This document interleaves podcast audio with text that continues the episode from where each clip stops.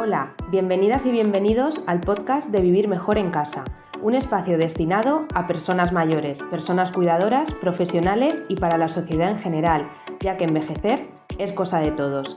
Abordaremos todo tipo de temas relacionados con el envejecimiento. Si nos estás escuchando es porque quieres conocer y contribuir a la mejora de la vida de las personas mayores. Somos trabajadoras sociales, psicólogas, terapeutas ocupacionales, integradoras sociales, en definitiva, el equipo Vivir Mejor en Casa. Soy Marina Salido, trabajadora social. Y yo soy Leire Erro, integradora social. Hoy vamos a hablar sobre un tema muy interesante e importante para todos y todas. Es un tema muy común, pero que va mucho más allá de lo que conocemos. Hablaremos sobre la red social de las personas mayores, la importancia de esta y cómo el disponer de ella favorece la calidad de vida de estas personas. Qué interesante esto que nos traes, Marina.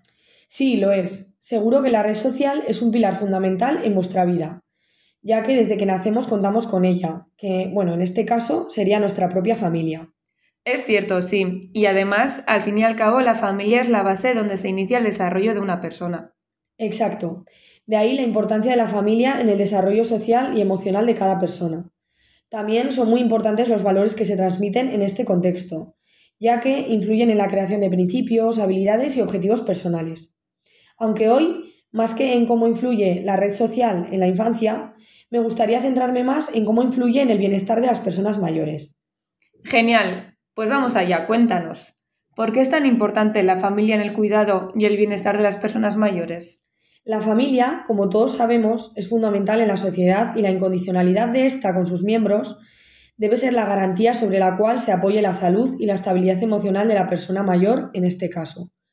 Por ello, el cuidado por parte de la familia, el amor y la empatía que se les brinda influye notablemente en la calidad de vida de estas personas. Vale, y por ejemplo, ¿en qué situaciones es importante el apoyo familiar? Bueno, pues en primer lugar, se debe tener en cuenta que la calidad de vida percibida por las personas mayores está muy relacionada con mantener esa red social o familiar, así como recibir apoyo, cuidados y afectividad por parte de esta. Cuando una persona mayor cuenta con el apoyo de la familia, no es que solo se sienta feliz en casa, sino también en la comunidad y en su entorno. Realmente, en cuanto a la pregunta que me planteas, es importante que la familia acompañe, apoye y preste atención a la persona mayor durante todo el año, ya que, por ejemplo, se dan situaciones en las que algunas familias ofrecen esa atención solamente en fechas especiales o señaladas, como por ejemplo Navidad o algún cumpleaños especial de la familia, ¿no? Y esto es un error, ya que se pueden debilitar los vínculos y puede afectar en gran medida al bienestar de la persona mayor. Entonces, pues considero que el acompañamiento y el cuidado que ofrece la familia debe ser constante, porque así se consolida la confianza y la seguridad en el entorno familiar. Vale, y en relación al contexto familiar, ¿podrías profundizar en el papel que adopta la familia de cara al cuidado de, de la persona mayor? Realmente es complicado establecer cuál es la tarea exacta de la familia en la vida de la persona mayor, pero lo que está claro es que la familia debe involucrarse en el cuidado, por lo que es necesario tener en cuenta varios aspectos. Voy a poner varios ejemplos, ¿vale? Planificar las tareas o actividades que se vayan a realizar conjuntamente entre la familia y la persona mayor en concreto, como por ejemplo salir a pasear, ir a casa de algún familiar, acudir a alguna actividad en la comunidad o simplemente para la organización del hogar. Claro, en este caso es necesario que la familia siempre tenga en cuenta la condición física y el estado emocional de la persona, ya que puede pues que no tenga ganas o que simplemente no tenga un buen día para realizar dicha actividad. Otro ejemplo, pues también en muchos casos la familia es fundamental para prevenir enfermedades o tratar dolencias típicas. ¿A qué me refiero con esto? Pues a la gestión médica, como es por ejemplo el acompañamiento presencial a las citas médicas o a especialistas concretos, o a la participación junto con los y las profesionales en la toma de decisiones en relación a la salud de la persona mayor, con el objetivo de garantizar la estabilidad física y bienestar de la persona. Luego también es especial y esencial acompañar a la persona mayor en su rutina diaria, respetando su ritmo, sus decisiones y sin intervenir en exceso en su libertad y su autonomía, teniendo siempre en cuenta pues, las decisiones que tome la propia persona. Y bueno, a grandes rasgos, por último, y no menos importante, te diría que las muestras de afecto y el ofrecimiento de espacios para conversar, en los que la persona pueda expresarse, contarte anécdotas, preocupaciones o recuerdos alegres y positivos simplemente, pues también son esenciales para el bienestar de la persona mayor, Yo le diría a las familias que les permitan contar historias, expresar opiniones, dar consejos y pues también, por supuesto, divertirse junto con el resto de miembros de la familia. Sí, es cierto. Al final son aspectos que se deben tener en cuenta y que son importantes. ¿Y la red social? ¿Nos podrías hablar un poco de ella? Claro, en realidad la familia forma parte de la red social de la persona mayor, al igual que amistades, vecinos y vecinas o conocidos, entre otros. Mantener estas relaciones interpersonales, por un lado, le permiten a la persona mayor mantener o mejorar su bienestar emocional, físico y material, y por otro lado, se puede evitar o retrasar el deterioro que podría generarse al enfrentar dificultades o crisis personales. Vale, ahora que ya sabemos quiénes forman esa red social, ¿qué beneficios aporta tener una red social?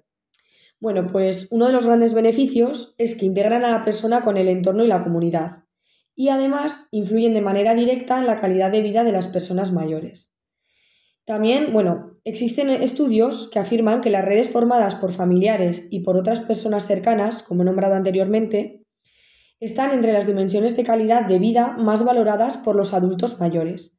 Cabe destacar que este aspecto se encuentra más preservado en el entorno domiciliario de la persona mayor, ya que las personas que viven en su propio domicilio presentan indudablemente una mayor integración social, tanto por lo que se refiere a la red de apoyo social con la que cuentan, como a la satisfacción que les reportan las redes sociales del, entorno comunitario, digamos.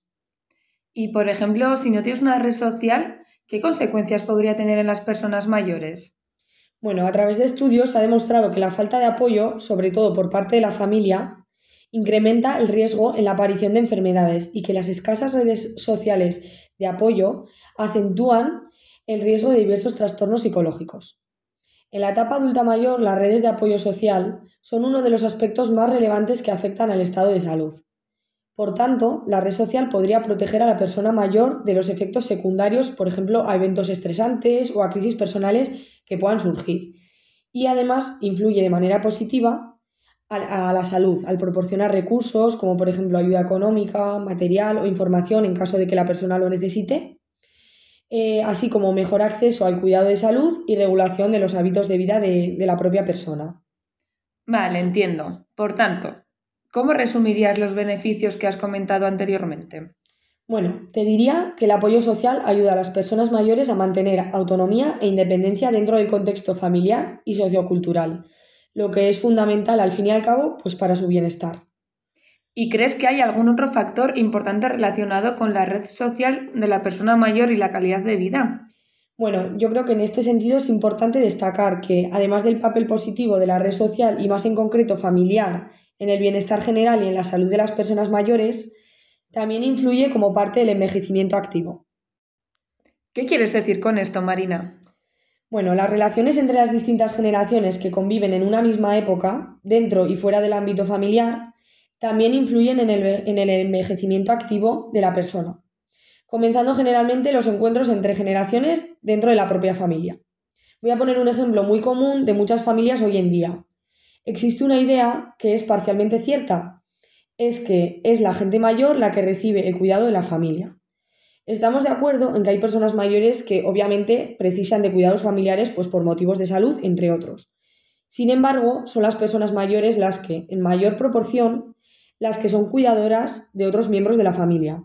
En un estudio reciente, el 40% tanto de hombres como de mujeres cuidan a sus nietos.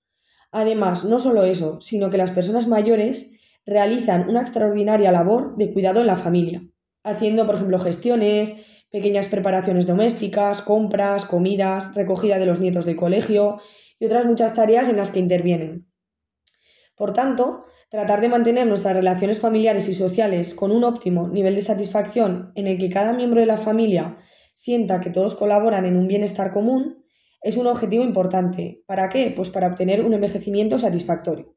El sentirse necesario es uno de los predictores de longevidad. Es decir, las personas mayores que se sienten necesitadas por los suyos, en este caso por su familia, suelen vivir más y mejor. Vale, entiendo. Entonces, lo que quieres decir es que las personas mayores ejercen un papel esencial de cuidadores familiares, ¿verdad, Marina? Exacto. Y además, las relaciones intergeneracionales, en este caso en la propia familia, en las relaciones entre personas mayores y nietos, contribuyen a que el envejecimiento activo sea una realidad. Los cuidados a nietos y nietas son mencionados por abuelos y abuelas como una forma de sentirse útil, de enriquecimiento y de mejora personal. ¿Y las relaciones intergeneracionales fuera del entorno familiar? Bueno, como he comentado antes, también ayudan a que las personas mayores permanezcan como miembros productivos y valorados en la sociedad. Por ejemplo, los campamentos que se suelen hacer intergeneracionales, que se realizan desde diferentes entidades o asociaciones, entre otros, sirven para construir vínculos significativos entre personas de diferentes edades y proporcionan a los mayores un medio de transmisión de la cultura y las tradiciones a las nuevas generaciones, a la vez que también mejoran la manera que tienen de percibirse a sí mismas estas personas. Pues la verdad, Marina, es que todo lo que nos estás contando hoy es muy interesante y entretenido, pero por desgracia, y como se nos va acabando el tiempo, tenemos que ir finalizando el capítulo de hoy. ¿Qué nos dirías para cerrar este tema tan importante que hemos tratado? Qué pena, la verdad. Pues bueno, un poco resumiendo todo lo explicado y como he comentado anteriormente, el rol que adopta la red social y más en concreto la familia en la vida de las personas mayores es sin duda alguna fundamental. Su apoyo, acompañamiento y cuidado determinará en gran medida la calidad de vida de las mismas. Genial, Marina. Gracias por todas las aportaciones que has hecho hoy. Muchas gracias a todos y a todas. Nos vemos en el siguiente capítulo.